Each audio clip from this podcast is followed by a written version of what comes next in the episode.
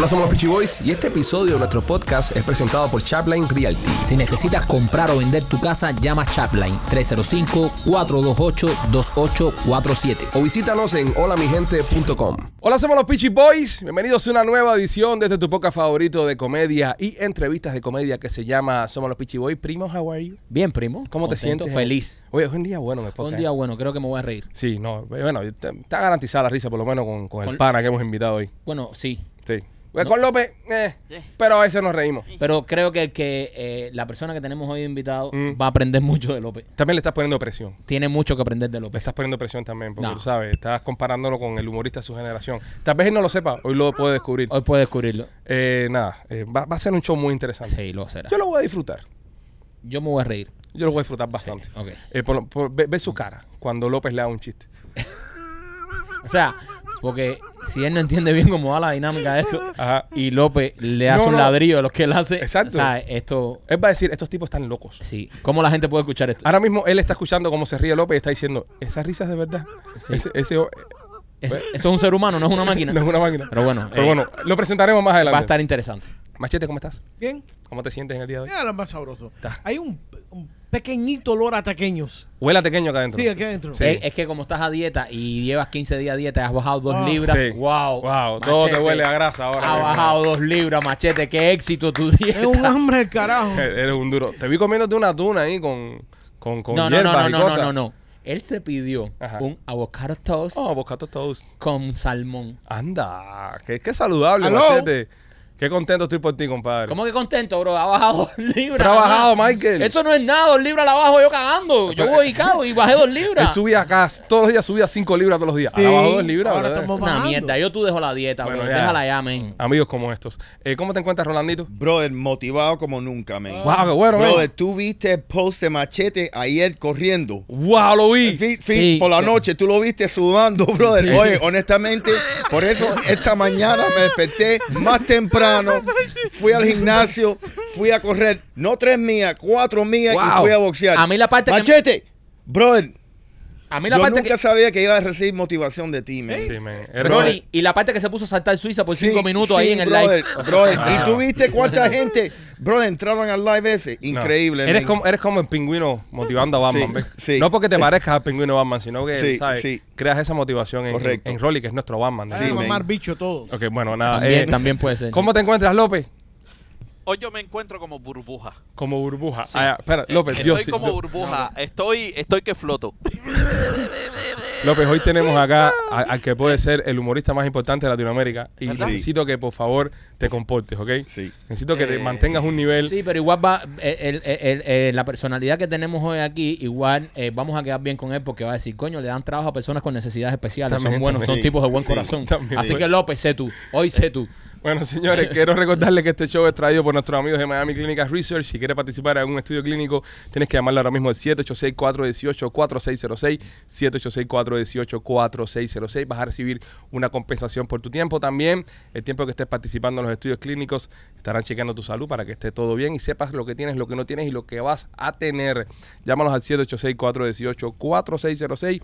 Dile que te mandaron los pitches. Visita a nuestros amigos de Miami Clinical Research y también me escrito por Royal Motors of Miami. Oye, si estás buscando un carrito de uso, eh, tienes el crédito un poco escachado, no tienes crédito, simplemente estás acabado de llegar de tu país, no te preocupes. En Royal Motors Miami te van a decir que sí, porque ellos mismos financian los carros. Escúchame, no necesitas ni siquiera papeles con el pasaporte de tu país. Ya en Royal Motors sales manejando. Si estás buscando un carrito de uso, pasa a verlos, porque lo mejor que tienen es que mientras tú estés financiando el auto con ellos, no te tienes que preocupar por los mecánicos. Cualquier cosa que le suceda al carro se lo lleva y ellos te los arreglan de gratis. Royal Motors of Miami, 790 East 8 Avenida en Hialeah. Señoras y señores, hoy en Somos los Peachy Boys este podcast se viste de gala porque tenemos a un invitado que a, a nuestro criterio personal, y no quiere decir que sea verdad, pero es nuestro criterio, es que no le gusta que se mame un bicho. O que vea es- otro podcast. O que vea otro podcast. es, el, es el comediante latino más importante de los últimos tiempos y pienso que es una de las grandes figuras que tiene el humor en español a nivel mundial. Señoras y señores, en Somos los Peachy Boys, George Harris. Oye, muchas gracias por esa presentación. No, pero es verdad, es cierto. Eh, Gracias, gracias, vale. Eh, eh, es algo impresionante lo que has logrado hacer, George, porque te conocemos hace un montón de años. creo que estabas en el Tower, me acuerdo, en Calle 8. Estaba en el, en el trail, en el catarsis. En el Catarsis, Catarsis. el Catarsis en el trail. Sí, Eh, sí, sí. Vas al Catarsis en el trail, que, que- que es un, ¿sabes? una sala modesta, o sea, que Sí. grande gente han salido ahí. Y ahora llenas, en donde quiera que vas, llenas, llenas eh, eh, teatros, harina, donde quiera que se presenta Josh Harry, es un soldado completo con meses de anticipación. Y nos damos una alegría enorme, compadre, porque Gracias. sabemos que eres un tipo súper humilde, súper trabajador. Y, y le- y yo no he encontrado nunca a nadie que me ah, diga nada negativo de George Es verdad. Es verdad. ¿Cómo Eh, llevas esto? Porque Bien, o sea, con mucha humildad porque la verdad es que yo llegué a Miami como todos, como todos aquí, eh, sin ningún padrino, ni ningún amigo, ni, ni una palanca, ni, ni ningún enchufe, como se dice. Eh, llegué a, a- a ver qué hacía y empecé a trabajar en el, en el catarsis porque Marisol Correa, la, la dueña del teatro, me dio la oportunidad de, de preséntate aquí, vamos a presentarte cuatro jueves, a ver qué tal te va. Y esos cuatro jueves fueron muy malos. Vamos a estar claros. Eh, aquí la gente cree que Miami es soplar esa botella como dice en mi país y para nada. Esto es, esto hay que darle. Sí, hay que. Esto hay que trabajarlo, pero y sudárselo. Es una ciudad muy atomizada. Cuando yo llegué en el 2011 encontré una ciudad muy atomizada. ¿Qué significa eso? Que aquí la gente va a, a- a- a su cultura. Es decir, el cubano ve cubano, el puertorriqueño puertorriqueño, el venezolano venezolano, el colombiano. Entonces, claro, cuando tú llegas y no te conoces ni siquiera tu propia cultura, Sí. tu propia gente, porque a mí no me conocían los venezolanos. Es complicado. O sea, yo no es que venía de hacer novelas, ni de películas, ni, ni de canales, ni, ni de programas de humor, ni nada de eso. Entonces yo llegué aquí eh, un poco como tanteando la zona a ver qué, qué pasaba. Y mm, claro, Marisol me ayudaba en lo que podía, que si vamos a hacer unos anuncios en la radio, vamos a, hacer unos flyers, vamos a repartirlos en, en- en el Doral, vamos a ir a, a Doralzuela, vamos a- y claro, y los venezolanos tampoco me conocían, porque aquí había venezolanos que tenían, no sé, cuando yo llegué 15 años. Entonces Claro. era como que... ¿Y quién eres tú? ¿Y, ¿Y qué haces tú aquí? ¿Y qué hablas del gobierno? Porque además en ese momento cuando llegué la gente quería oír hablar mal del gobierno. Sí. Entonces les daba morbo, ¿no? Ay, sí, habla mal del gobierno porque es lo que, lo que todos buscaban. Ahora nadie quiere oír nada del gobierno. Ah, ya, porque ya muchos volteó. enchufados, muchos enchufados. Eh, mucho chufado o, o también mucha gente que está cansada, Que se obstinó de, de- de la... Porque nosotros tenemos ciclos, como los cubanos, tenemos ciclos, ¿no? Nos emocionamos, nos emocionamos, nos emocionamos, y después, ¡ah! y viene la caída terrible. Y uno se desilusiona y dice, no, va- ya está la libertad, la libertad, y me volvemos a empezar para- de nuevo. Ya, y entonces, te- además te ilusionas con personajes, porque esto es- estas ilusiones tienen nombre y apellido. A ustedes le han pasado en los últimos años con personajes eh, y grandes que, que han dicho, Sí. Mm. este es mi libertador, este es el que va a sa- sacar la cara, y de repente el tipo eh, o se vende o desaparece o hace un número 8 Eh. que más nunca hay. Entonces, bueno, ahora el otro que viene y el otro que viene, y es fuerte. Es, es muy cansón, eh, ilusiones mucho. La gente da plata, eso es importante también. Eh, la- esto- las democracias no solamente se defienden porque la tienen palabras bonitas, porque la gente se sube a un camión a decir, ay, aquí estoy, yo soy, yo, yo, yo soy tu representante, yo soy el que tiene las ideas. No, la- las democracias se defienden con dinero, con ideas, con trabajo, con mucha gente que pierde la vida, eh, con, con- con eventos, con, con reuniones, con, o sea, con mucha, con política internacional que ayuda y apoya, con, con medios, con redes sociales, ahora con redes, con medios de comunicación. O sea, la democracia se defiende con muchas cosas y cuando después que pusiste todo eso, todo eso en un mismo pote, con un nombre y le pusiste una etiqueta y la cosa no funcionó, la decepción es muy dura, entonces la gente ya no... Ahorita mi, mi, mi, mi gente, mi, mi, mi comunidad no quiere oír de política. O sea, cuando tú hablas de política es como, no, mira, no, no, no, háblame de otra cosa. Háblame Vale. de otra cosa, háblame del reggaetón, eh, háblame de los culos de Miami, háblame de otra cosa. Yo quiero evadir, quiero evadir. Háblame de silicona. Exacto, quiero- Eh, oye, eh, pegar aquí en Miami, nosotros siempre lo hemos dicho, eh, es- es súper difícil porque no le hablas solamente a una comunidad. Y tú empezaste, como estás contando, de cero aquí en Miami, como nosotros. Nosotros nunca habíamos hecho nada en Cuba, empezamos aquí de cero. eh, y, y es muy difícil porque no solo para tu comunidad, últimamente te has ido súper viral con los cubanos. O sea, los cubanos de pronto y nosotros te conocemos hace mucho tiempo. De pronto a mí, todos los cubanos, empezando por mi mamá y mi hermano, yo sé todo lo que tú haces porque mi mamá te sigue full. Entonces todo el mundo, oye, un comediante, eh, Joe Harry no lo sigue. Y yo, sí, yo conozco a Joe Harry hace mucho tiempo. Y he visto en los últimos par de años que has crecido inmenso en la comunidad los cubanos. Los cubanos te amamos. Y eso es parte de, de abrazar esta cultura de Miami que no solo tienes que, para pegar, no solo le tienes que hablar a tu gente, tienes que hablarle a todo el mundo. ¿Cómo, cómo te ha ido eso? Y, si has sentido ese cariño de los cubanos que te han dado aquí en Miami. Total, me- eh, yo estoy en la playa, na- estoy en la playa, nada, iba a decir nadando, pero es una mentira. Estoy en la playa, iba a decir nadando. no. Haciendo ejercicio en la playa. Estoy en la playa. Bajando dos libras como Estoy, estoy flotando. Estoy flotando. y se me acercan cubanos de la- y me dicen, ay, te estaba oyendo hablar. eh, eh, Tú eres George Harry. Pero ¿cómo te lo dice en cubano? ¿Cómo te lo dice en el acento Niño, te, te estoy oyendo de lejos. Te estaba oyendo rato, rato. y estoy con mi mujer y estoy, es él. Y mi mujer, no, no es él. Es él, es él, es él. Y me tengo que acercar a decirte, ¿eres tú? Te tengo que preguntar, ¿eres tú? ¿Tú eres tú? Y yo, yo soy yo.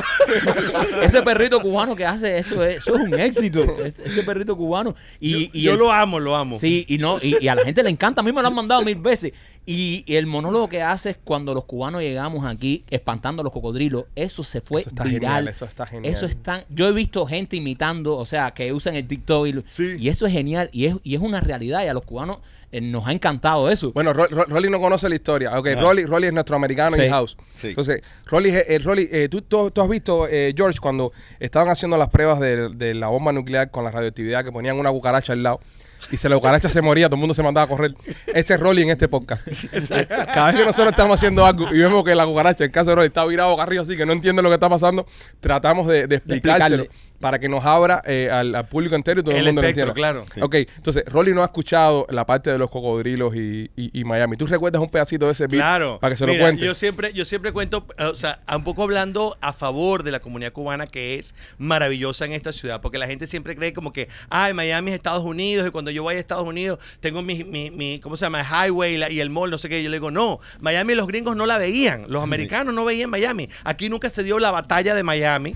Aquí esto no, aquí nunca se libró la batalla de Coral Gables, no se libró. Eh, nada de eso ocurrió aquí. Aquí lo que construyeron esta ciudad, que es realmente el pueblo pueblo, la calle 8, Hialeah, todo lo que, lo que se construyó fue porque los cubanos se vinieron para acá en los 60 y cuando llegaron esto era una tierra muy desvalida. O sea, aquí no había nada, aquí lo que estaba esto era cundido de cocodrilo. Son unas aguas dulces con un poco de ojitos que tú que están debajo del agua esperando que te acerques para morderte. Los americanos de- desde Georgia, desde Georgia, ven para abajo y dicen, no, yo allá no me acerco. no, yo no quiero- esto está infectado de cocodrilo. Pero llegaron los cubanos que no le tienen miedo a nada. A nada, porque esa gente luchó con tiburón 1, tiburón 2, tiburón 3. Esa gente le daba con el palo tiburón, arranca de aquí, arranca. Llegaban hasta aquí y, con el mismo palo. Los cubanos llegaron y dijeron, esta, aquí, esta calle, vamos a hacer la carreta. Vamos a hacer Versalles, que es como, vaya, nuestro consulado, vamos a hacer Versalles. A mí, ¿sabes que Una de las cosas que me encantaba cuando yo recién llegué aquí eh, Ajá. en, el 2011, cada vez que pasaba un evento, bueno, cuando murió Fidel, Ajá. ay, qué momento. Qué party formamos. ¿Qué, qué momento? Es irse a la calle 8 y ver la gente eh, vibrar de esa manera. Y, y- y claro, y, la- y me encanta en, en- en- en Versalles, claro, eh, para nosotros desde afuera, un- unos ojos extraños, pues unos ojos eh, que, que- que no están dentro del rollo, ver a la gente discutiendo, no, no, no, te voy a decir una cosa. Y tú no estás entendiendo nada, porque se ponen los viejos cubanos viejos, de, de los, los de que llegaron primero. Eh, No voy a decir algo, yo lo tengo, tengo la razón, tú no tienes, la- yo tengo la razón, tú no estás teniendo, tú no estás viendo, mira para allá. O sea, cuando uno ve eso, es maravilloso, es fascinante, es fascinante ver eh, una cultura que se desarrolla, eh, cada cultura tiene sus bemoles, sus cosas maravillosas, y una de las cosas que se rescata y que es maravilloso de los cubanos es ese humor, porque eh, eh, esa, esa rabia o esa molestia o esa discusión o ese o- o- o, eh, cuando, cuando empiezan a hablar eh, frente a las cámaras, por ejemplo, en las redes sociales, yo sigo a muchos cubanos, y cuando empiezan el caballero y empiezan a explicarse o empiezan a pelearse unos con nosotros, para nosotros es fascinante, porque es algo muy folclórico, muy pueblo, muy gente, muy, muy de roce, muy de, de- de que sufren sus cosas, viven sus cosas. A veces yo no entiendo las peleas, ¿no? Porque este reggaetonero no le habla a este reggaetonero, el otro no le habla al otro, entonces este está, no, este habla de la política, entonces, entonces no se puede ir para allá, pues entonces va, pero se presenta, pero entonces regresa y llora. Entonces, ¿pero por qué llora si Sí, estabas allá? No, y lo jodido de esto, para un tipo como tú, que vive en la ciudad, que tiene que entender eso. Porque porque le hablas a ese público. Entonces te tienes que meter, porque cualquier otra persona de otra comunidad dice, estos cuando están locos para el carajo. Pero tú tienes que entenderlo. Claro. Porque es, es gran parte de tu público también. Y cuando vas a Oye, te entrar- entiendo el sufrimiento completo. Honestamente. Eso, O sea, que eso te- lo paso todos los días aquí en el podcast. Mitad de las cosas que oigo no tengo la menor idea. Claro, claro. eh, y pero, pero, pero realmente para mí Miami se convirtió en una ciudad fascinante en vez de, de- de pensar lo que es lo, es lo cliché que es, ay, es una ciudad latina, a mí no me gusta porque ahí se habla español. Pues mucha gente que piensa así, ¿no? Ay, no sabes que no- yo no me fui a vivir a Miami, yo me fui a vivir a New York porque ahí no se habla inglés y, y ahí todo el mundo es latino. Entonces, ¿para qué? ¿Para qué estar allí? En- a mí, en, en lo contrario, me pareció Miami una ciudad muy fascinante porque me pareció que tenía muchas oportunidades, Claro. pero tú lo que tenías que era conocer a esa gente que estaba ahí. No tomarlos como un, un- un conglomerado junto, ni unificado, sino un conglomerado que cada quien que tenía cosas que decir y maneras de expresarse. Y la primera población, obviamente, es la, la- la cubana. y, y yo empecé a ir, a mí me empezaron a invitar a programas de televisión en el 41, me empezaron a invitar a, a la Mega. Entonces yo oía mucho a los productores, lo- la gente de cámara, cómo se expresaban, qué decían, cómo, cómo se veían, cuando opinaban de otros artistas. Estaba un tipo cantando, entonces, ah, tengo una vaya, una mierda que veo. ¿Hasta cuándo va a cantar el mismo tema este? eh? Es verdad, es verdad. Estamos hartos ya de, de esta porquería. Y, y, y todo, el- y la parte política, que además nosotros, eh, eh, el, el- el venezolano que no haya aprendido del cubano, eh, está perdiendo el tiempo. Porque no- realmente los cubanos, y yo siempre lo digo en todos los shows, los cubanos nos dieron a nosotros las luces antes de que ocurriera la desgracia. Sí, nos dijeron así, pero con una bandera. Eh, amigo, no. Amigo, o sea, estaban, o sea, ya, ya había caído, ya había caído el waterfall, ya estaban abajo. Y nos decían, no te vengas, que vas a caer, vas a caer. Y, y, y no lo, y no lo oímos, no lo oímos, no lo entendimos como los colombianos no nos entienden, no nos oyen y nos entienden a nosotros. Y, que, y nos tenemos al lado, porque además tú me dijeras, bueno, Colombia es Paraguay, ah, Ay. está lejos, eh, ahí, ahí está la selva de por medio del Amazonas. Pero no, están ahí, son nuestros hermanos. Hay una frase, hay una frase que, que- que es bien popular y es lamentable. Venezuela no es Cuba. Eh, Que es lo que nos decían siempre. sí. Oye, que mira, que el comunismo es malo, que Chávez decía, no, papá, Venezuela no es Cuba, aquí hay mucho dinero, aquí hay mucho Venezuela no es Cuba, Venezuela no es Cuba. Sí. Y hoy lamentablemente es Cuba, Eh, y- o peor. o peor. O peor. Pues, y, lo digo acá, eh, quizás alguno venezolano que me esté yendo va a decir, ay, pero ¿cómo va a decir eso? No sé qué. Y sí, lo digo con mucha responsabilidad porque ¿sabes qué pasa? Por lo menos en Cuba no hay violencia. Eso es una... Yo, yo estuve en Cuba. Yo estuve en Cuba en el año 98 antes de ganar al difunto porque sé que los venezolanos van a decir, ¿cómo que estuvo Cuba? Eh, en el año 98 fuimos por la universidad, la, la- la UCB, yo estudié en la UCB, en la universidad como eh, digamos pública de mi país. Y entonces la profesora de cine organizaba eh, viajes al Festival de Cine de La Habana. Y yo fui en el número 20, cuando cumplía 20 años. Y porque, claro, éramos todos veinteañeros, no, yo no tenía ni idea. Para mí Cuba era Puerto Rico, igual. Claro. O sea, era como unas islas del Caribe, eh, había un barbudo allí que era, que era el, el que, el que gobernaba, pero era, para nosotros una- a esa edad en Venezuela era como que no teníamos ni mucha idea de la No política. había llegado el comunismo hecho- a Venezuela. para nada. Exacto. Y, no, la, para- y la dictadura a través de los años ha hecho muy buen trabajo en relaciones públicas en Latinoamérica. Total. Eh, los médicos gratis, eso mismo, el eh, país seguro, toda la vaina. No, no, eh, Fidel Castro fue a mi país en, en tomas de posesión Sí, sí. de Carlos Andrés Pérez, por, por, por ejemplo, que, que aunque no fue comunista, eh, fue un tipo que era gran amigo de Fidel Castro, era amigo personal, y en las dos posiciones de poder, él, él- él- él fue allí a- Mm. y lo recibían a los medios de comunicación como el gran líder suramericano y Eh. toda la cosa. O sea, aunque era, teníamos la idea de que era algo malo, pero no, como no te afecta, cuando no te, es como cuando tú, cuando tú dices, vamos a Vietnam. Claro, ¿Y ¿Qué hay allá? Creo que es comunismo, pero yo, yo lo quería comer. Claro. Que voy a comer meterme- Ahí parece que hay unos huecos que tú te metes. Eso era de la guerra y eso es chupe chévere porque tú superas miedos ahí. o sea, yo veo a gente que, por ejemplo, ahora va para Vietnam. Entonces, yo los he metido en los huecos que se metían los vietnamíes, los vietnamitas. Entonces, no, porque unían los, los americanos con las metralletas y entonces los vietnamitas se tapaban. Ahora iba hay gente que paga un, un pasaje carísimo para ir para Ah, allá. meterse un hueco eso. para meterse un hueco y dice, ya superé un. Yo tenía un, un trauma. De meterme un hueco. Yo casi me violan dos veces. Entonces, yo me metí en ese hueco y ya yo salí de ese problema. Ya yo veo a la gente ya, yo no siento que me van a violar. la, eh, la gente, o sea, uno, yo fui a, a- La Habana de una manera muy, como muy virgen, así, mentalmente. O sea, yo, yo no entendía nada de, de- no- y, y qué bueno que lo vi. Qué bueno que a, los 23 años lo vi y, entendí de qué iba la cosa y comprendí en primera mano, nadie me lo contó, nadie me vino a adoctrinar, mi familia nunca fue de izquierda, mi familia nunca tuvo nada que ver con la izquierda, nunca fueron, nunca trabajaron en el gobierno, mi familia es una, una familia clase media más bien baja, eh, eh, que lo- toda la vida trabajaron en empresa privada y le, echaron, como decimos nosotros, le echaron bola toda su vida para tener las cuatro cosas que tenían. Y cuando yo fui para allá, yo dije, oye, qué, qué, qué mal todo esto, que, que- que una sola persona controle la mente de los niños, la, todo, que controle tu dinero, que controle tu vida, que controle, que controle todo. Lo que vas a comer. Quién entre, quién sale, todo, a la hora, los horarios, todo. Y lo viví de primera mano, no lo viví con dinero, no me fui a, a quedarme en el mejor hotel. Una cosa es totalmente estudiantil, fuimos al, al festival, efectivamente, vimos la película que íbamos a ver, compartimos con los cubanos, pero también nos metimos ahí en La Habana Vieja, la- con la gente, eh, a comer pizza, a comer eh, el culé que tenían Seguro ellos. comiste pizza con condones. ¿Fue en el 98? Fue. Pizza con condones te dieron. Sí. No era queso. No era queso. No era queso. No era queso.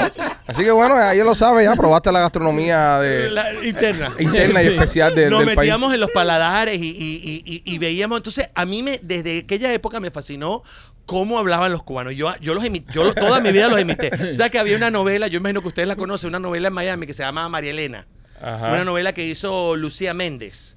Eh, y, y- y- y los, entonces la pasaron con grandes, eh, eh, fue muy importante en Venezuela, tuvo un gran horario, no era venezolana, pero había muchos personajes cubanos Ajá. que los dejaban ser libres, lo cual es maravilloso. No era el acento neutro No, ese de no, no. mierda. Tú sabes que ahora todo el mundo habla así, no, esto estoy, estoy hablando normal para que todo el mundo me entienda, para que todo el mundo entienda lo que es la raza. Y tú dices, marico, eso no tiene nada que ver con acento neutro.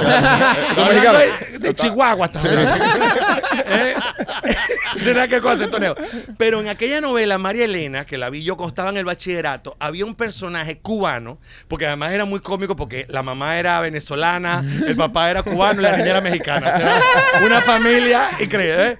Eh, eh, esta, esta era una novela que fue muy importante, tuvo mucha llegada en Latinoamérica y uno de los personajes era, dos de los personajes importantes eh, eran cubanos y hablaban cubano, cubano, y había uno que decía todo el tiempo, él, él tenía amantes, Ajá. cubano pues, Cubano, cubano. Tenía, amantes. Tenía una mujer, estaba casado con una, una señora, pero tenía mujeres jóvenes y tal, ¿no? Y era un tipo de dinero, con oro así en las manos, con, con- Cubiche. con- eh, entonces, Cubano, cubano. le decía, niña, no puedes perder la perspectiva. Tú tienes que tener la mente enfocada en lo que tienes que hacer. Tú no puedes perder la perspectiva. Y a mí la vaina de la perspectiva, Perspectiva. yo llegaba al colegio diciendo a la gente, tú no puedes perder la perspectiva. y la gente me decía, pero te volvió loco. yo le decía, tú no estás viendo la novela. La novela Mariana está buenísima. Es que nos comemos, nos comemos siempre la L y la U, esa intermedia, no, las comemos. Por ejemplo, para decir la corbata de Alberto tiene polvo, decimos, la corbata de Alberto tiene polvo. Claro, es claro. decir, la, claro. la L esa no existe. y la R del medio. La R La medio. R Para un cubano también. decir a- a- a- Alberto. Es Claro. decir, Alberto es Alberto. Alberto. Alberto. Prende el Eh, ventilador. Alberto. eh, polvo, Polvo. corbata, Corbata, ¿entiendes? claro. Eh, pasó algo ahí en el, en el idioma que nos amamos. eso. Cosco, Cosco. Cosco. No, voy a hacer una cosa de aquí ya. Ah, una sí, cosa de aquí ya. Bueno, pero son los cubanos que conocen Rolly. Sí, sí. Cubanos de Costco. Esos son los míos. Cubanos de Costco. Oye, quiero recordarte también a los cubanos que están viendo ahora mismo que si estás en la zona de Tampa y quieres comerte la mejor pizza cubana de Tampa, Blasi Pizzería la tiene. 6501 West Hillboro, ahí donde tiene su primera pizzería y la otra está en la 4311 West Waters Avenue. Es la mejor pizza cubana de toda la costa del Golfo, certificada por nosotros los Pichi Boys que viajamos a Tampa solamente a probar esa pizza. López fue otras cosas, pero nosotros fuimos a comer la pizza. No. Y, y te digo que estuvo muy, muy, muy buena. Así que si estás en el área de Tampa y quieres probar la mejor pizza cubana, la tienen nuestros amigos de Blasis Pizzería. Y Maquito también lo presenta Temptation Nena. Temptation, nena, si quieres llevar tu relación sexual a otro nivel porque ya tú sabes, no estás divirtiéndote como antes, visita la tienda de nena.com porque tienen todos los juguetes sexuales que tú necesitas. También tienen lencería, tienen unas pastillitas que te ayudan. Así que si tu vida sexual está estancada, visita la tienda de nena.com para que te llegue a la casa ahí. No tienes ni que ir a ninguna tienda. Te llega a tu casa la cajita de la felicidad. George, estás de gira en estos momentos, ¿verdad? ¿O ya terminaste? No, no, estamos a gira todo el año porque como yo me, me doy pausas, ¿no? O sea, Ajá. hago un show eh, fuera y como tengo aquí todos los jueves, entonces eh, me tomo de repente tres semanas y vuelvo a hacer otro show. Eh, ya fuimos a, a- a Salt Lake City, fuimos ahora a, a Austin, nos vamos en, en una semana y media nos vamos a Madrid. Tengo, voy a grabar mi primer show, lo que fue mi primer show que yo, yo, yo viví en Madrid tres años y, y ahí fue que nace mi, mi... ¿Dónde mi te vas a presentar en Madrid? Porque se ve muchos podcasts en España. Eh, nos vamos a presentar en, en el teatro, el nuevo Teatro Pueblo, pero está soldado, gracias a Dios. Ya, ya está listo. Porque es un teatro para grabar el show. Pues está bueno para que vayan a manifestaciones que quieren tickets. Eso lo cubre la prensa. ¿Entiendes? Y crece más y puedes vender. Movimiento, movimiento. Claro. Este, después de ahí vamos a estar en, en, em, vamos a estar en Ecuador en agosto, el 19 en Quito, el 21 vamos a estar en Guayaquil, el 23 de julio vamos a estar en Ciudad de México, vamos a estar también en Atlanta cuando regresemos de, de, de- sí, tenemos una gira grande y faltan más ciudades. Y lo mencionaste por arribita, pero no es algo que se debe mencionar por arribita. Estás llenando el Flamingo todos los jueves. Es decir, Ahora la escala. Ahora la escala más grande. Al lado, al Al lado. lado. Nos mudamos ya hace do- dos meses. Te quedó chiquito el Flamingo. Gracias a Dios, porque la gente me, me, me agarra en el supermercado. Porque uno no, yo no, yo no soy chayán. O sea, yo, yo, yo me monto en el carro y voy al mercado. Claro. Eh, y, o sea, yo no, yo no tengo todavía la- la- las señoras y los, los que, te, que, te, que te trabajan. Yo, uno va y entonces te agarran en el banco. Mira, llevo un año tratando ya tu show, pero ¿qué es lo que pasa? Y yo, señora, no, que cálmese. Hazme un chiste, coño. hazme un Yo no tengo la culpa, yo no tengo la culpa. Entonces, eh, como, como es la misma familia, eh, entonces decidimos mudarnos al lado y, y la verdad muy contento porque ha estado lleno, eh, este, se, se vende con mucho de anterioridad. ¿Cuántos años llevas ahí tú? Con ellos llevo nueve años. Nueve años Nueve en la escala. Ese es el grupo de Bobby, ¿no? El grupo de Bobby, El sí, llevo Bobby. nueve años allí. Nueve años ahí y todos los jueves soldados. Desde hace siete. Siete. Los o sea, primeros dos años, Sí, luchando ahí. ahí acá. como primero la gente era como que, ah, ¿dónde es eso? Claro. No, gente, pues, eso estuvo 20 años cerrado.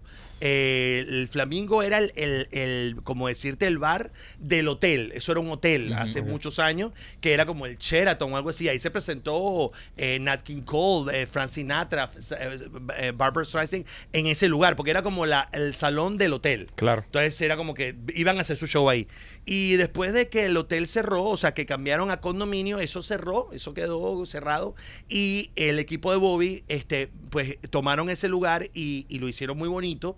Eh, y me llamaron y me, me- me mudé del, del Catarsis, que ya, gracias a Dios, en ese momento también estábamos muy llenos y me dijeron, ven, vente con nosotros. Y, y muy asustado, porque Es un salto muy grande de público. Es un salto de, de, De 80 a cuánto? ¿A cuánto carga Flamingo? 450. 450 Flamingo. ¿La Y- escala cuánto carga? Eh, 650. Mira para eso. es- es- Todos los jueves. Todos los jueves. Hace siete años. Gracias a Está Dios. forrado yo, Harry, señor. Está forrado, le va bien. Es una historia de éxito venezolana e inmigrante que después dicen que los inmigrantes en este país no echan para adelante. Mira. Totalmente. Yo creo que el que viene para acá eh, tiene que tener foco. Yo, yo he visto muchos artistas, muchos artistas. Por supuesto, uno de los primeros que ve son las comunidades de uno cuando llegan aquí. Y entonces a quejarse, no, es que aquí el público no responde, es que aquí el público es flojo, es que aquí no hay cultura. Y, y yo, eh, hay una parte de eso, pero yo siento que tú educas a la gente y yo siento que cuando tú le das calidad a la gente, la gente responde, no importa qué nacionalidad tú seas. Total. A mí nunca me ha dicho una, un nicaragüense, es que yo no voy a tu show porque tú eres venezolano. Exacto. A mí nunca me. eh, cubano ni, ni hablar. No, cubano te llama. el- yo, a mí nunca me ha dicho, no sé, un puertorriqueño, me, ay, que yo no te entiendo. Me- Un colombiano, todos te dicen, obvio, te dicen, cuando hablas mucho de tu país, no, no, me pierdo un poco, pero ahí mismo agarro el hilo. Pero no solamente, no solamente te has sabido ganar el cariño del público, sino que también como persona hemos visto que le has dado la oportunidad a otras personas. Marco, que le está yendo muy bien ahora mismo. Sí. Marco tenía un set en tu, en tu presentación. Sí, sí, sí. Marco ahora mismo está haciendo, eh, creo que va a ser el Harina, este, tiene una gira internacional súper exitosa, pero Marco en sus inicios, eh, George eh, hacía una pausa en su show y le daba una oportunidad para que fuera a probar material, sacara material. Sí. Y eso dice mucho de ti porque eh, hay muchos humoristas y figuras y personas que son importantes en este medio que no dan esas oportunidades. Inseguridades. tienen inseguridad y te cierran la puerta y no te dejan y no hay break. Y si tú tratas de entrar, no, no, no, no, no, no, no te dan la mano. Yo, yo lo viví mucho eh, en mi país y lo viví y lo viví acá cuando llegué. Este, hay mucho celo. Sí. Eh, obviamente el artista que, que tiene tablas conoce, eh, se da cuenta del otro artista, se da cuenta de sus capacidades, se da cuenta, o sea, yo los conozco también a ustedes hace mucho tiempo y desde que yo los vi la primera vez en la radio, los clips que sacaban, yo sabía que ustedes eran unos tipos talentosos, o sea, yo nunca lo dudé, yo nunca dije, ¿cómo llegaron ellos ahí? O sea, obviamente eh, tú no tienes que ser ni protagonista de novela ni protagonista de película para, para llegar a ser eh, un programa exitoso en la radio. Y, y el, y el artista que trabaja en el humor reconoce el otro, o sea, sabe, lo ve en el escenario, lo, lo ve en un clip y dice, coño, el tipo tipo tiene talento, tiene. tiene. madera.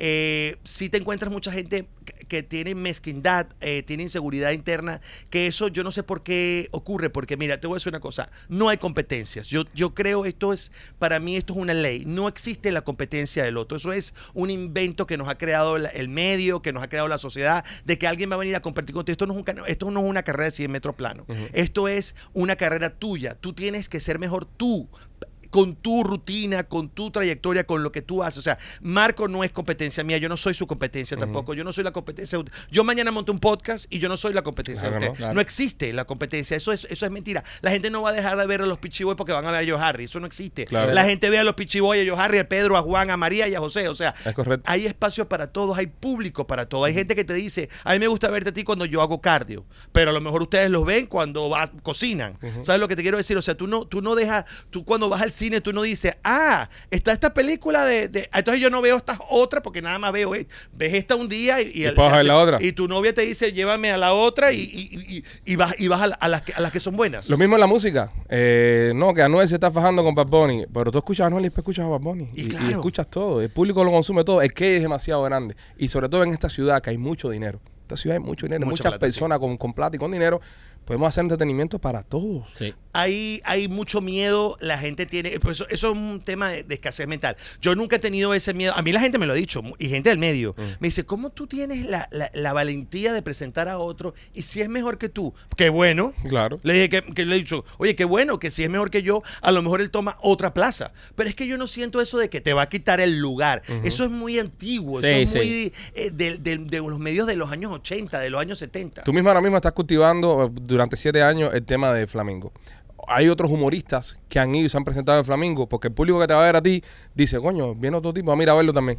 Y después dice, bueno, vamos a regresar a ver de nuevo a, a George. Y es una cosa que si nosotros los artistas entendiéramos que podemos entre todos hacer un grupo grande y como te digo, seguir produciendo para más gente, hay mucha plata en este pueblo.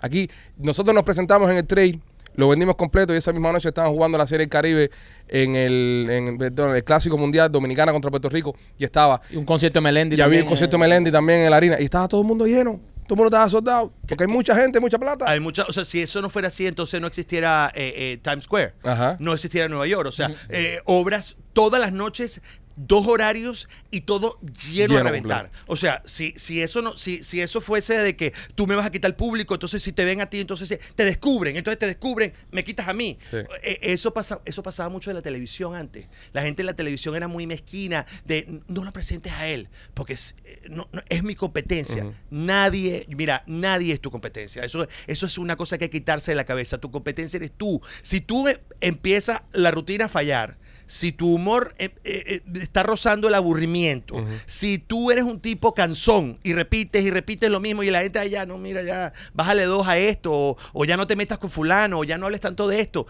Y tú entiendes el pulso. Mira, yo, yo, te, yo con todo lo que he hecho, hay, hay, hay, hay rutinas que tú te das cuenta que la gente, nah, esa, esa no me gusta tanto. No me hables tanto de eso. Por, por ejemplo, la política, lo que estoy diciendo. O sea, cuando a veces uno se enfrasca porque uno a veces se cree el libertador o uno se cree que uno le va a abrir los ojos a la gente o uno se cree que uno tiene que decir eso para que la gente se entere y entonces no vuelva a ocurrir en el mundo. Hay veces que el- tú ves que el público está callado, está como pensativo. Te conviertes en un activista en vez de un, de un humorista. Y yo, yo me he salido de ahí, esa franja. Yo me he salido de ahí porque eh, me doy cuenta que tampoco sirve de nada. Yo tengo mi posición clara, firme, contundente, frontal. La gente sabe lo, con por quién yo voto.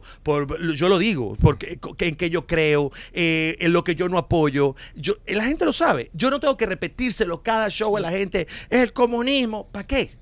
Porque la gente ya lo sabe. Si tú vives aquí, ya lo sabes. Claro. O sea, si tú te viniste de tu país, dejaste la comunidad de tu casa, tu colchón, tu cama, tu gente, tu mamá, tu, tu tía, tu, hasta tu esposa, y te viniste a luchar aquí, es porque obviamente eso no te gusta. Entonces, si yo voy a ir a un show a que tú me recuerdes que eso fue lo que pasó y que por eso dejamos, la gente dice, oye, mira, yo he entendido también el pulso del público. Hay, hay- hay- yo siento que hay humoristas, hay gente que trabaja en los medios que a veces no, le- no la lee. No la lee. Y, em- y siguen enfrascados en ser, quieren ser Simón Bolívar. Y no, nadie es Simón Bolívar. Claro. El señor ya fue hace mucho tiempo con unas condiciones muy específicas. Que era la, que, en la época en la que estaba viviendo. Exacto. Es obvio. Eh, George, ¿qué te falta por hacer? Es decir, Estás ahora mismo super busy con una gira internacional, te va muy bien, estás haciendo mucha plata, eso es una bendición. Ganas dinero, ganas dinero. Eso es que- importante. Eso es una bendición. importante. Sí, porque todo el mundo vende la historia de que es mi público. Sí, todos queremos al público, lo amamos, pero también amamos la plata. Y nos Y gusta hacer claro. plata. Es que ese es nuestro trabajo. Y vivir bien es nuestro trabajo. Claro. La gente dice, oye, pero ¿qué, qué- qué caro están los tickets? Coño, yo vivo de eso. Exacto. Yo no voy a tu negocio y te digo qué caro cuesta un carro, qué caro cuesta un cambio de batería. Entonces, ¿qué te falta por hacer? ¿Qué quieres hacer? A mí me gustaría, a mí me gustaría hacer una serie. Eh, me gustaría eh, hacer una serie para plataforma. Eso es una cosa que siempre he tenido. Siempre quise hacer ce- cine. A mí me, yo soy actor, entonces a mí me, me viene ese encantado hacer cine. Eh, es una, es una pendiente que, que tengo, pero creo que ahora el deseo muta a hacer serie, porque yo siento que el cine, a menos que tú seas un bravo del, del, del mundo del cine, ya no tiene tanta. eh, Pues esta es muy buena como Ana de Armas. Exactamente. Sí. No, es- no es el caso, no tenemos, Eh, no tenemos esa opción. O, o que la tengas a ella en la película. Esa es otra. Esa- pero mm, eh, cuando tú no tienes ese casting o a lo mejor no cuentas con ese apoyo, hacer una película yo creo que a veces es como un foul porque tiras un gran golpe, das- quemas todos tus cartuchos para una sola vez y la gente a veces no las ve. Yo siento que con una serie puesta en una plataforma siempre tienes la oportunidad de que el que no la vio vaya y la vea. Exacto. El que está suscrito a esa plataforma tiene tiempo. Ah, mira, yo esta no la he visto y va y la... Siento que una serie eh, ahora mismo sería algo interesante Cuando, hacer. cuando dices hacer una serie la- eh, como actor, productor, director, escritor. Eh, como- actor, como actor, Actor. Y, y, y- y- y creador de la, de la idea. O Sí, sea, tener, tener control del contenido, porque Sí. es, es complicado cuando uno es eh, creador de contenido y que uno escribe y uno genera su propio contenido, interpretar el humor de otra persona. Entonces, que a veces viene con una cosa que, que tú lo estás leyendo y tú dices, esto está malo con cojones. Claro. Entonces, ¿cómo tú se lo viste sin faltarle respeto? Porque obviamente es una super oportunidad también. Ponte que te ame Netflix y vas a trabajar a Netflix porque el guion es una mierda. ¿Cómo tú, cómo tú trabajas eso sin herir los sentimientos de los demás? Porque a, a momento piensan y dicen, nada, este se cree que porque ellos Harry es mejor que yo. No, y, y, la- y el, y el público en ese, en ese aspecto es cruel, porque el público no ve quién escribió la serie ni un carajo. Ve Nadie ve eso. La gente No. dice, ¿qué clase de mierda la serie de Joe Harry? Sí. Por, por ejemplo, ¿entiendes? Porque eh, tú como actor vas a Porque eres el que interpretar- da la cara. Exacto, tú eres el que da la cara. Y hasta el nombre tuyo es tan grande. Exacto. No, y está la carita, cuando vas pasando en Netflix, está la carita tuya así. Sí, de que, ven, Ven, ven a verme, ven. Y cuando lo miras. Entonces, también por eso es complicado a, a- a veces meterse en proyectos que te invitan y tú dices, bueno, pero ahora me meto en esta película, ¿quién está detrás de esto? Entonces también uno tiene que, que cuidarse. Yo, yo, a mí me extraña, tú todavía no tienes un especial en Netflix de, de la comedia. No, tú sabes que a nosotros nos pasa una cosa con Netflix y con las plataformas. Yo, al, al- al- y eso le me imagino que le pasa a ustedes también. Eh, el tema de que uno es venezolano, cuando tú llegas a una plataforma, te- te- ellos te quieren y, y te tratan súper bien y vamos a reunirnos, vamos a ver para que la reunión. Pero cuando tú llegas ya a los números, cuando ya empieza ya como vamos a hablar de verdad en serio, el tema es que Venezuela no tiene clic. O sea, no le- efectivamente, no, nosotros no le funcionamos a ninguna plataforma. Bienvenido al club. Efectivamente, entonces claro, para nosotros, viste que no hay especiales de cubanos. No. ¿Entiendes? Y, y para mí uno de los, de los grandes, bueno, obviamente no estaba en esa era, pero para mí uno de los grandes humoristas del mundo en español es Álvarez Guedes. Álvarez Guedes. O sea, eso, yo me crié con Álvarez Guedes. Pero ellos tienen especiales de Richard Pryor, obviamente, por el inglés y todos estos grandes eh, comediantes. Un especial de Paredes sería un, un exitazo, pero es lo que tú dices. Y nosotros le hemos dicho aquí 20 mil veces y la gente piensa que somos nosotros dando No, no, no, no. No, tenemos público. El, el- para, para la plataforma, tú tienes que tener, o sea, tú tienes que tener un país Exacto. en donde eh, tu, tu clic valga un centavo, al menos un centavo. O sea, que para ellos la inversión que van a hacer contigo, te van a pagar 20 mil, 30 mil, 50 mil, lo que paguen, lo que cueste tu producción. Mira, ese show me- me- a, a Netflix le sale en 50 mil dólares. Ah, bueno, que por lo menos el público, yo digo, bueno, con 50 mil personas yo recupero, o con, o con 100 mil personas yo recupero la inversión que yo hice con, con los Pichi Boy, porque yo, ya son gente dando clic. Entonces, bueno, hacemos una campañita, ponemos dos vallas en Caracas, hacemos no sé qué, los llevamos a los muchachos a unos programas de radio y recuperamos la inversión. Pero cuando ellos no tienen la, la certeza de que ese público te va a dar el clic, entonces te dice, tú le dices, sí, pero es que los venezolanos están en todos lados. Sí, bueno, pero no, No. Eso, no es, eso no es para mí contable. Bueno, pero como, mira cómo yo lleno un arena en Chile. Bueno, sí, pero eso es en Chile. Yo, o sea, tú no eres chileno. Exacto. O sea, sí. pero llené el Luna Park en, en- en Argentina. Sí, pero tú no eres argentino. O sea, tú no, tú no me recibes ni un número para que yo diga. eh. Entonces, eso es lo que ha pasado. Yo me he reunido, me- ellos me han llamado en alguna oportunidad y me, y, me, y me dicen, mándame un show, queremos leerlo, lo hemos leído. Es, empiezan a, eh, a preguntarte eso de que, pero tú te sientes qué? Exacto. ¿Tú te sientes latino o te sientes venezolano? No, marico, yo me siento, o sea, que me- que me- un ser humano Claro. Primero, soy ser humano, hombre, vivo en la tierra, respiro, tomo agua. O sea, ¿qué clase de preguntas son esas? Eh, eh, es- O sea, eh, eso yo, yo vengo para este programa y me voy a decir, hoy me voy a sentir más cubano que... O sea, marico, ¿qué te pasa? Claro, porque como está, por ejemplo, está en la plataforma de los pichis y dice, voy a ser más cubano que nadie para que me quieran. Y hoy, no voy a, así. hoy voy a sentirme cubano. Eh, eh, yo siento que el, el- el hispano, o sea, nosotros los hispanos nos metemos, eh, y sobre todo los medios, nos han creado muchas barreras internas, muchas barreras. Pero yo me crié, lo digo, con Álvarez Guede. Todos en, en Latinoamérica veíamos al Chavo del Ocho. Eh, yo sé que en Cuba no lo pasaban, pero... Pero en- es que Cantinflas, Cantinflas. Can- Cantinflas nunca dejó de ser mexicano y le gustó al mundo entero. Es decir, a los que hablamos español. Todo el mundo le gustaba Cantinflas. Y Cantinflas era más mexicano que, vaya, Que nadie. Que nadie. Entonces, eh, eso que tú me estás planteando, nosotros lo hemos sufrido mucho también. eh, hemos trabajado en grandes cadenas donde tienen que ser menos cubanos, es la frase.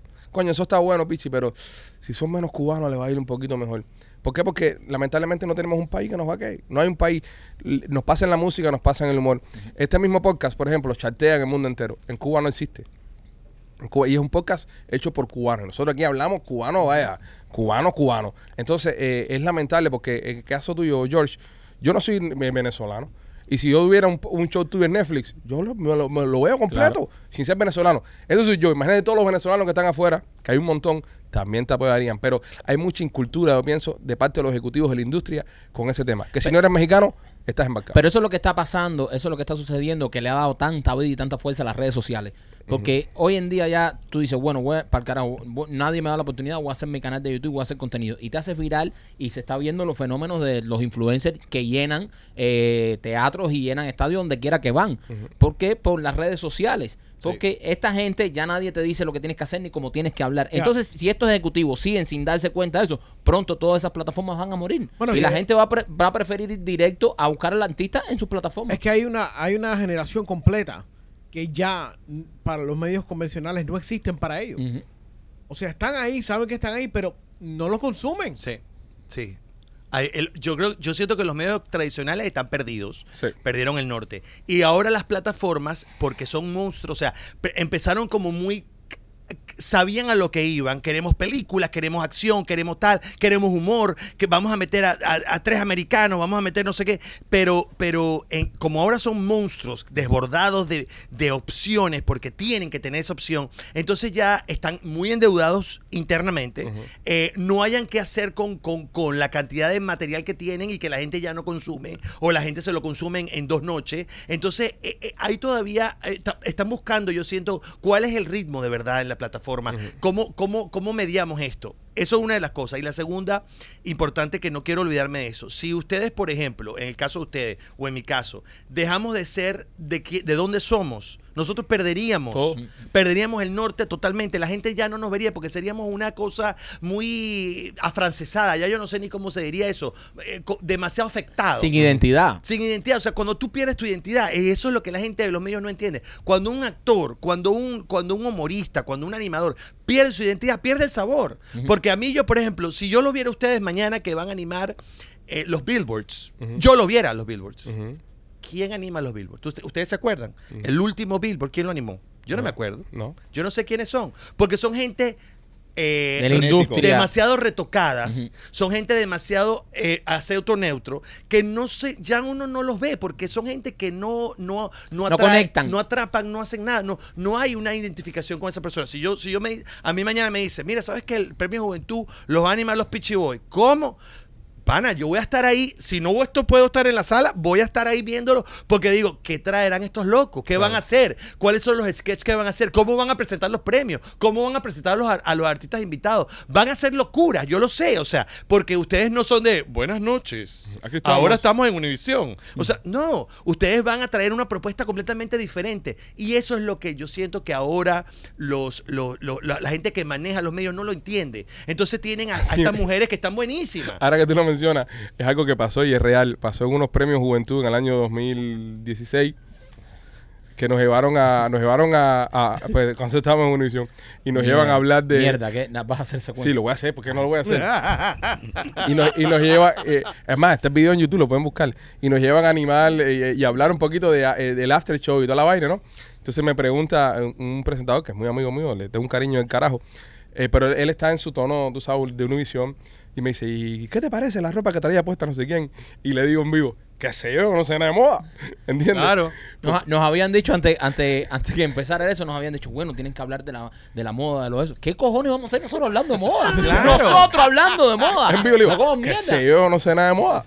Claro, pregúntale eso a, a Kevin Hart, pregúntale eso a, a- a- a- a algún humorista americano. Te va a decir, what the hell would I know? O sea, Exactamente. ¿qué me estás, me estás, me estás contando? Yo no sé nada de eso. Así Sí. mismo es. Dame, pero- háblame de humor, dame la oportunidad de poder expresarme. ¿sabes? Exacto. Y no, de hecho, nos salimos del guion ese día y formamos una jodera ahí, empezamos a joder este y yo. Fue ahí, la última vez que lo hicimos. Y ya no lo hicimos más. No nos, no nos volvieron a llamar. Fue la última vez que lo invitaron. Sí, pero, pero, nunca, nunca pero yo lo que siento es que lo- lo- lo- los, los- los que están detrás, los que manejan los cables de los medios de comunicación, se tienen que dar cuenta de los números que tienen. Los números cada vez van más para abajo. Los anunciantes, si tú te das cuenta que programas como esto, que ustedes lo, lo montaron, hicieron su estudio, sus cámaras increíbles, su equipo, su equipo humano, porque todo esto lleva tiempo, compadre. Ustedes verán ahí en su computadora o en su teléfono también viendo este programa, pero todo lo que hay aquí lleva un montón no, no, no de tiempo, talento, visión, eh, clientes, tocar puertas y ustedes eh, to- esto ya lo montaron y tienen sponsor. Cada vez la televisión tiene menos sponsor. La radio tiene menos sponsor. Porque la gente no conecta con ellos. Exacto. Entonces, si ellos no lo ven, pues entonces seguirán perdiendo audiencia. Y estos premios, te voy a decir una cosa, estos premios les faltan 15 días. O sea, ya, ya, ya los sponsors no van a acompañar la alfombra roja, la alfombra beige, la alfombra azul. No lo ve nadie, no ve nadie el Oscar. Lo, lo vieron cuando le metieron un, lo, le zamparon la cachetada. Y lo ven después. Lo ven después. del Na- ya no, porque no conecta a nadie, no, ya no dejan, por ejemplo, son demasiadas liabilities. Sí. Entonces, eh, si va a tener un humorista, no, tiene que tener no sé cuánto de delay porque el humorista puede decir una barrabasada. Marico, entonces. Como quitaron a Kevin Hart de los Oscars una vez por un comentario que había hecho eh, supuestamente contra la, la comunidad gay hace unos años atrás y lo, suspen- lo suspenden, eh, es decir, a nada del Oscar, el tipo está confirmado y alguien se encontró un tweet del de, 2010 sí, de 1800. y, y dijo, no, no, no, este tipo dijo esto, hay que sacarlo, tenemos que sacarlo porque se nos va mal. Mentira, no se arma nada, Y, ¿entiendes? y qué difícil para nosotros los comediantes ahora con tanto lío que hay, tanta sensibilidad. ¿Tú lo has sentido a- en tu a- show, a George? hacer humor. ¿Tú lo has sentido? Eh, Yo he sentido mucho con el tema de, de- bueno, me, me han llamado transfóbico en varias oportunidades porque de alguna manera me, me- me- o sea, obviamente yo hablo de actualidad, yo no hablo de, de, de- de- ciencia, yo hablo de actualidad. Entonces, claro, cuando, cuando tú oyes un caso de un niño de 5 años que dice, hoy no, hoy no amanecí Roberto, sino amanecí más Débora, tú dices, coño, pero tú tienes 5 años, tú no te has dado la oportunidad de jalarte el pipí para ver qué se siente. O sea, tú no te has dado la oportunidad de levantarte una mañana y decir, dame, dame un chance. ¿Sabes lo que te quiero decir? O sea, eh, ¿qué, qué, qué, qué convicción puede tener un niño? Yo lo he dicho, lo he dicho en, en el show. ¿Qué convicción tan clara puede tener un niño para saber cuál es su sexualidad a los 5 años? Claro. Yo creo que eso es una cosa que tú tienes que saber más adelante. O que te tienes que enterar más adelante. Entonces, he hablado de eso, bueno, y me han caído. Aquí nosotros, aquí nosotros tocamos esos temas también bastante eh, como somos nosotros. Y es lo que el público sabe. Y por eso tal vez no recibimos tanto, eh, tanto fuego eh, de nuestros fans. Gente de afuera siempre vienen a Sí, joder, ¿no? sí, sí. Pero también el público nuestro sabe cómo somos nosotros y cómo hablamos. Hacemos comentarios así, hacemos comentarios de, de- de raza también, hacemos comentarios políticos también, que cuando nos a decir, oye, que Tron es mejor que no sé quién y vayan en un comelado, lo decimos. No tenemos ese filtro que hay en la televisión, en los medios. Yo recuerdo cuando estábamos en Univisión, no podíamos decir ño, porque Ah, ño es de coño, claro. y coño es una mala palabra. Entonces, dile a un cubano que no diga ño, un cubano que dice ño cada cinco minutos. Cuando nos dieron, cuando llegamos a Univisión, que te hacen como, tienes que hacer 10 meetings, 10 eh, mierda, y nos dicen, bueno, estas son las palabras que no pueden decir por la FCC. Una de esas, y yo, coño de madre, pa. Y Ocho después me dicen- páginas. y después me dicen, y estas son las de Univisión. Ah, hay más. Ah. O sea, aparte de la FCC, Univisión te pone, cuando terminé de leerme todas esas palabras, le dije al primo, ¿de qué vamos a hablar nosotros aquí? Claro, sí. ¿Qué que- mierda vamos a hablar nosotros Claro, ¿cuál es el vocabulario para usar? Exacto, entonces... Agarremos la Biblia. Tuvimos que volver a aprender a hablar. Versículo 1. Vamos con Mateo. Empecemos del principio. Exacto. El Génesis, por favor. Ocho páginas y un departamento escuchando todo lo que tú dices diariamente. Diariamente. Todos los días. Todos- aburrimiento. Todos los días nos llamaban. Eran las únicas gente que escuchaban el show. Qué, abur- qué aburri- qué aburrimiento. Y, Todos los y días nos haciendo notas. Y haciendo notas. Todos los días nos No, y llamaban. lo- saca lo más cabrón que venían y decían, oye, qué bueno estaba esto que estaban hablando, que me, cómo me reí. Pero no puedo decir eso más. Claro. Y yo, ah, ok, está bien. Nos llamaban bastante, todas las semanas nos llamaban, nosotros subíamos y decíamos, ¿de ustedes dijeron eso? A ver qué fue lo que dijimos. Sí, suena como que lo dijimos nosotros. No lo pueden decir. Coño, Claro. no me diga, yo dije eso. Por Oye, eso es que YouTube, vi- viste que YouTube ahora es una de las plataformas más vistas del planeta. Sí. O sea, exceptuando en China, pero, pero es una de las plataformas más vistas por eso, porque te da la libertad de ser quien tú eres. Ahora O mismo, ahora mismo este programa está saliendo por YouTube y muchas personas lo miran, aunque es un podcast concebido de audio. Nosotros concebimos este show de audio, porque Ok. como empezó el formato yo lo podcast. veo en YouTube, yo lo veo en YouTube. Y entonces luego empezamos a darnos cuenta que a la gente le gustaba vernos, entonces por eso hicimos la inversión, mejoramos el estudio y ahora lo, lo hacemos, eh, tratamos de llevarlo a la forma, pero es lo que estamos hablando ahorita. No puede ser un show visual sin tradicionales de audio y tampoco puede ser lo de audio sin tradicionales visuales. Entonces a veces tenemos muchas cosas como de la radio, que por ejemplo, si tú te refieres a, a machete sin decir machete, alguien se da cuenta del grupo y dice, es verdad machete, porque tenemos que siempre recordar que pueden ser personas que te están escuchando. Tenemos ya dos millones de descargas Wow. de, de podcast hace dos años nada más. Increíble. ¿Entiendes? Entonces, Increíble. es un público que hay que cuidarlo también. Totalmente, Ya, nosotros hemos recibido dos ofertas por este show para comprar el programa. Las dos ofertas han sido audio. Dos grandes compañías de, podcast en español que han venido a comprarnos el show audio. No les interesa eh, video. ¿Por qué? Por el tema de la evolución. Porque la radio, lamentablemente, pues tenemos buenos amigos que trabajan ahí todavía, tres a cuatro años, no más que eso. Si un día escuchas este podcast y decimos, hola cuate, somos los Pichi Nos Boys". vendimos.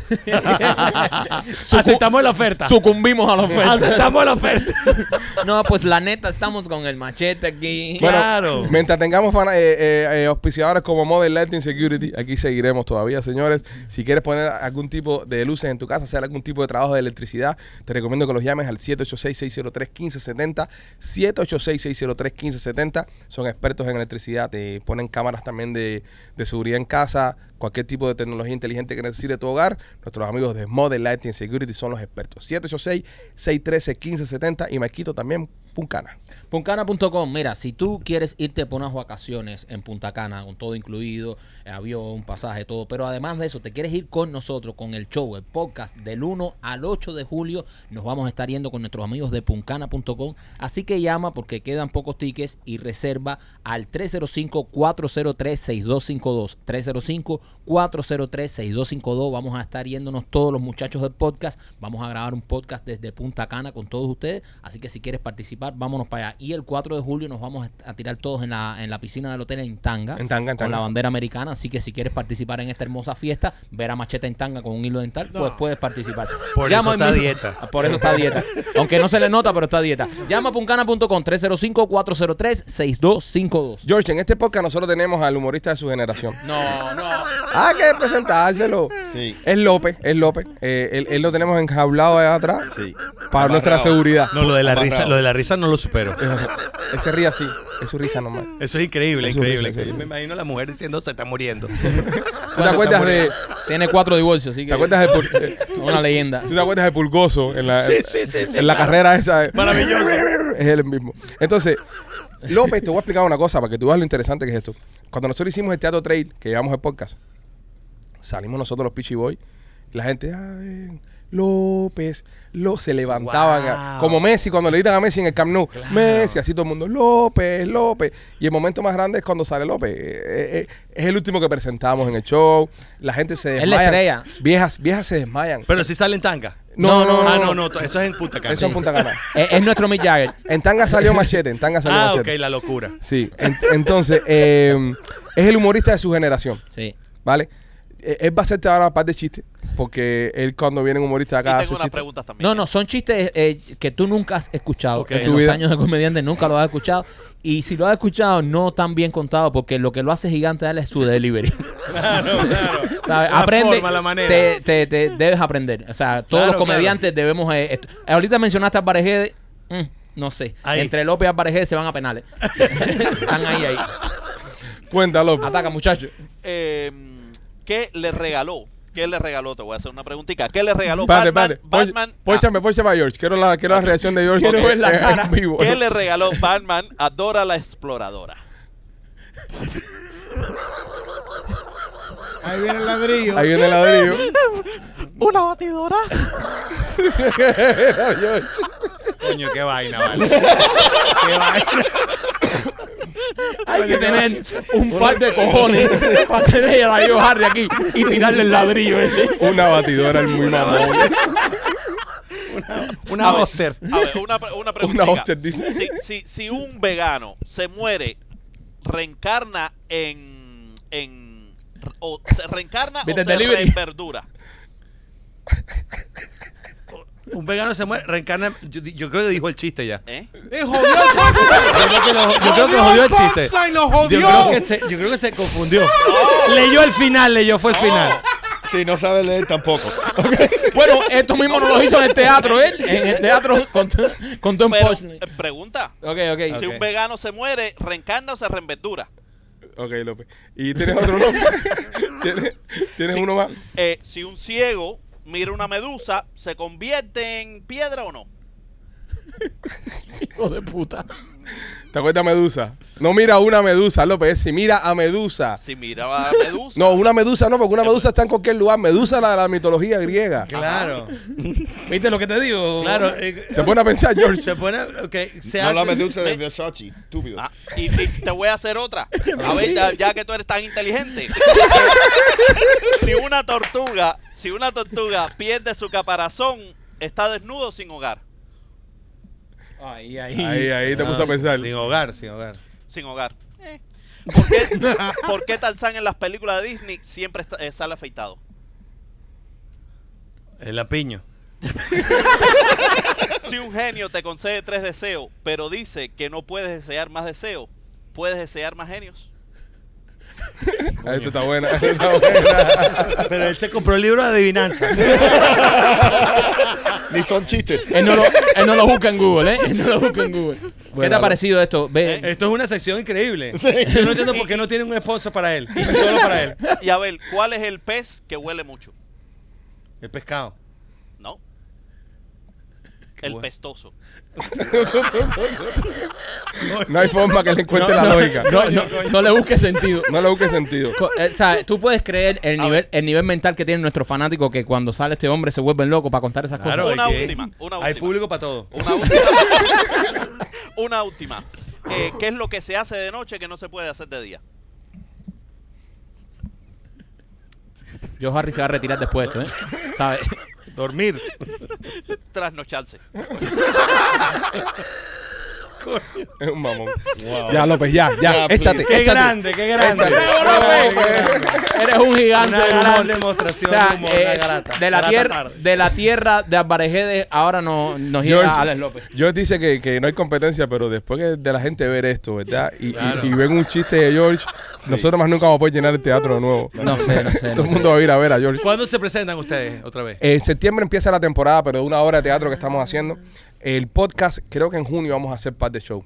O- ok, Si lo quiero ir a ver en vivo. Te- ahí tienes tu, tu Claro, asiento. claro, me sería un placer. En el trail. En el Sí. trail. Qué chévere. Es más, deberíamos, de- vamos a pensar después. Te tengo una idea. Te tengo una idea que te la voy a contar después fuera de cámara. Ok. Para no darle la, para darle la sorpresa a los fans. Pero sería claro, bueno. claro, claro. Eh, George, eh, te invito ya, estamos casi terminando. Eh, eh, acá en el podcast, nosotros debatimos temas de actualidad, ¿vale? Damos nuestra opinión sincera de cada tema. Eh, hay una O ignorancia. si- sincera, no inteligente. Exactamente. Eh, a, veces, a veces ponemos una, a veces decimos algo que ponemos a pensar a la gente. En dos años, una que otra vez, pero. Pero, pero lo bueno que tiene es que es nuestra opinión. Ya, que, que se le quiera agarrar, se la agarra como quiera. Entonces tengo parte de noticias acá, de las que íbamos a hablar en el día de hoy. Y entonces quería eh, que, que participes con nosotros. Siéntete libre de, de- de entrar y salir como tú quieras. Esta noticia llega de, de Google, ¿ok? Que el ingeniero, uno de los ingenieros que estaba trabajando en inteligencia artificial, se suicidó en Google. No es un chiste, es historia real. Ahora, es el segundo suicidio que hay en ese mismo departamento en los últimos cuatro meses. Entonces, hay varias teorías de que no son suicidios, número uno, que es la inteligencia artificial misma pasándole la, la cuenta a esta gente. Y número dos, que estas mismas gente se han dado cuenta de lo que han hecho y, y no han podido vivir con eso. ¿Qué piensan ustedes, muchachos? Como que el que lanzó la bomba atómica, de que después de que la Oppenheimer. lanzó, la lanzó, se mató. Sí. Dijo, no puedo más con esto. No, pues, esto Ya es me demasiado. contaste el final de la película. Tú ya tú la que ya tú yo, la yo tienes en tengo, yo tengo un tema con la, la- la inteligencia artificial. Tú sabes que todo esto que uno llega a un lugar. Ya, ya nosotros hemos tenido eh, varias experiencias con el tema de, por ejemplo, de uno llama aquí a, a Comcast o cualquier empresa y te dicen marca uno para no sé qué, marca dos y tú te Y hacen el sonido. Exacto. Y marca tres para no sé cuánto. Y marca cuatro. Y nunca es la opción que tú quieres. Claro. Nunca, nunca está, tú, marca, tú oyes las 5, las 6, las 7 y después te dice, vuelva al menú principal, mer- marque numeral. Y entonces tú marcas otras numerales, vuelves a oír las mismas nueve opciones y no está, y empieza, operador, operador. Y entonces te pasa, quiero saber cómo ayudarlo. Por favor, dígame cómo lo puedo ayudar. Y tú, operador, operador, no, dígame hasta que al fin al- alguna máquina dice, coño, déjalo que pase. Y pasa y te atiende alguien y, y- en, en- en Indonesia, ¿no? No sé dónde coño te atiende, y tú le dices, es que yo lo que necesito es que me manden el cable tal, porque no...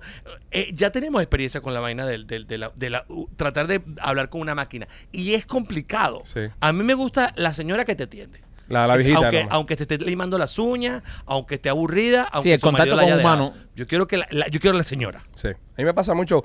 Me pasó el otro día con mi compañía telefónica que llamé eh, porque no tenía mucha cobertura y, y hablé con un, con un señor. Y el tipo ese me resolvió una cantidad de cosas Claro. que terminé pagando menos, con mejores coberturas. Yo tenía un plan de eso internacional que tú viajas y son 10 pesos cada vez que estás afuera. Ya eh, no tengo que pagar nada extra si viajo en Latinoamérica. No, no, una barbaridad. Lo mejor del mundo. Llamas al otro día, te pones a hablar con la máquina y te sube el plan. Claro, claro. Te dice, no, este no. Este salió del, del rango. Este salió. Porque la máquina está programada Son para hacer un, son un muy trabajo. frías. A mí me preocupa el tema de la inteligencia artificial. Lo dijo Elon Musk el otro día, que la superioridad que tenemos nosotros por encima de todos los animales del, del- del planeta es la inteligencia. Pero hemos creado algo más inteligente que nosotros, que es la inteligencia artificial. Y ahí es donde puede ser que perdamos un poquito la ventaja que tenemos con el resto de, de la humanidad. Porque, por ejemplo, ya salieron los primeros eh, McDonald's automatizados, que hacen todo. Tú Sí. entras ahí. Porque los gringos son bien, son bien eh, específicos a la hora de meterles miedo. Olvídate de la computadora, ponle que hay un McDonald's automatizado. Y ahí se cagaron ya. Dice, coño, espérate, McDonald's automatizado. Le- ya le estás hablando ya de su, de su, De su día a día. de su día a día, ¿no? Claro. Entonces, eh, salieron ya trapeadores de esto igual en los baños, eh, en, en los hoteles. La máquina entra al cuarto de hotel, Sí. Hasta tiende la cama. ¿Tú te imaginas que la inteligencia artificial nos cree un López que haga buenos chistes? No, Y sería... perdamos este López genuino no, que no, tenemos. no, no. ¿sabes? Una depresión que no, no. imagínate no un chiste la que, cama. que López cuente un chiste y de risa. Que se Claro. entere uno. ¿Sabes? Que la gente dice, ay, me estoy riendo un chiste de López. O sea, cambia todo. No, No, no. no, nos cambia el sentido de la vida. ¿Qué te gustaría que hiciera por ti la inteligencia artificial, George? Nada. Nada. No, no, no. Yo no, yo no creo que no, no me- a mí me gusta que esté la gente.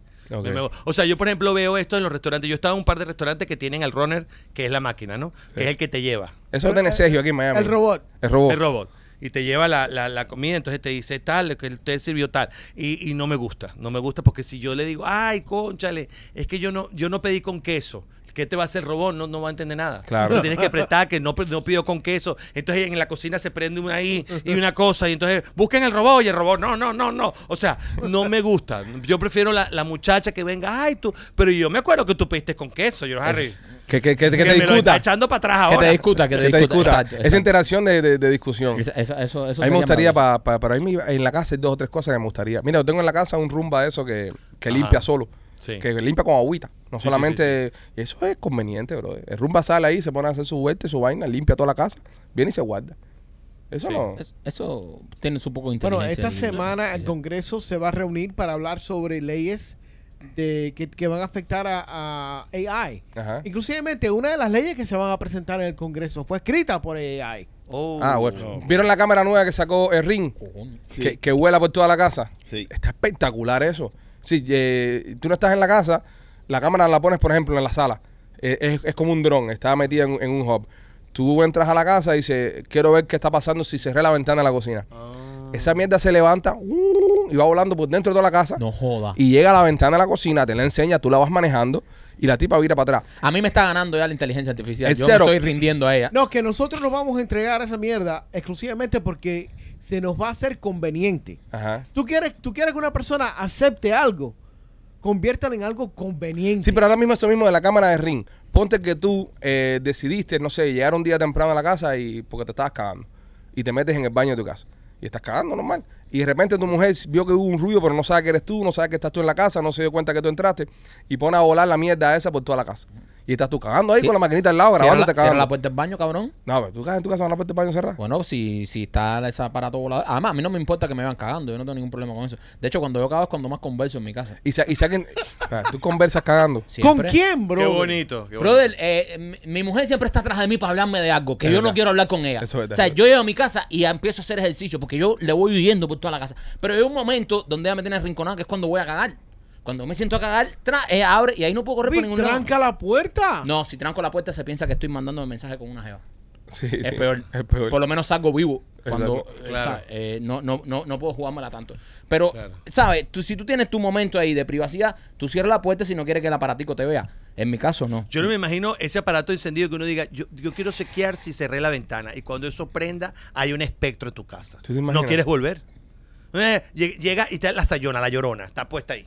No, pero no, pero está- Encima de tu cama. Y la llorona, mi alma, ¿esto qué es? O sea, yo, yo no, no quieres volver. Tú tenías ese espectro viviendo en tu casa y nunca te Y nunca molestó. lo Nunca, sa- te espantó. Es verdad, pero cuando Y- tú te vas al espectro y se pone a hacer cosas. Claro, no pero sé, el espectro, oye, está viendo cómo Netflix. está la casa últimamente. Y la llorona, y la llorona, puta inteligencia artificial. Se- y se va para casa el vecino. y dice, La llorona fiéndose un huevo ahí, jangueando ahí por tu casa ahí, comiéndose una rosita y de repente ve la cámara y para y mira. y tú ves, mira quién se comió mis paleticas de helado, la hija de puta. Todas estas cámaras que han descubierto que hay eh, eh, espectros en, las en las casas. Ajá. En los americanos son espectros. Tienen cámaras, cámaras, cámaras. Y de repente pasa una sombra. ¿Qué, qué, qué cagazón? ¡Qué horrible! Era, era eh, Pref- prefiero no enterarme. Mira, si hay un espectro, porque ahí se murió un abuelo de una gente cuando antes de construir la casa, entonces eso se enterró allá abajo. Entonces aquí está el abuelo y él sale de vez en cuando a ver qué está pasando y el niño lo ve, el niño de dos años. Jeje, Sí, uno- siempre los ven los que no hablan. Claro, sí, porque el niño al que lo ve uno dice. Buen gato, buen gato, buen gato. El gato, miau. Uno dice que lo vea él, yo no lo veo. Exacto. Él no me molesta a mí. Ese viejo anda por ahí Eh, haciendo sus cosas, y no me molesta a mí, pero va en la, la cámara y lo ve. Y lo graba, ya lo tienes grabado ya. Entonces te tienes que mudar de la casa. Buen punto, buen punto. Eh, pensé por un momento comprarme la cámara de ring esa, pero ya, ya con esto no. La es cámara está- mejor no saber. Es mejor no saber Es mejor no dice- saber. La cámara está buena porque tú la agarras y vas caminando por toda la casa. antes. Es decir, tú prendes la cámara, pero no la dejas que huele sola, sino se descojona toda. Sí. Tú le enseñas por dónde tiene que ir. Ah. Y ella va, y ella va grabando el recorrido. Y después, pues, por ejemplo, tú le enseñas, llega a la cocina y le pones cocina. Llegas al cuarto, pones cuarto de los niños, cuarto mío. ah. Y, y luego que está todo programado en el sistema, tú dices, eh, quiero ver el cuarto de los niños. Y la mierda esa se levanta uh, y se pone a volar por toda tu casa. So, tú no lo estás controlando de. No, ella va, ella va. no, ella va. No, no, por la Pero tú aplicación. puedes girarla. eh, eh, ok, en, en- en su, en su camino al cuarto, Ajá.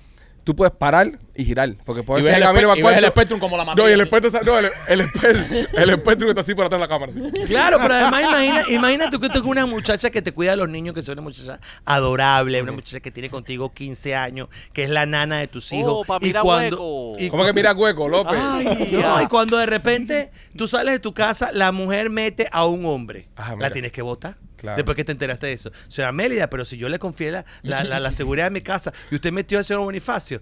Ay, no, pero qué pena que nunca nadie se enteró. Yo te vi por la cámara. Le arruinaste la vida a esa señora. No, y te jodiste tú porque tienes que buscar otra Sí, persona. Efectivamente, yo prefiero no saber. Prefiero no saber. Hay cosas que la inteligencia artificial no, Sí. no sirve. Bueno, eh, Kings of Visuals tienen un montón de inteligencia artificial en su equipo. Tienen unas plataformas que tú las pones cuando hacen una fiesta, que caminas por el piso y se prenden con lucecitas. Está súper cool.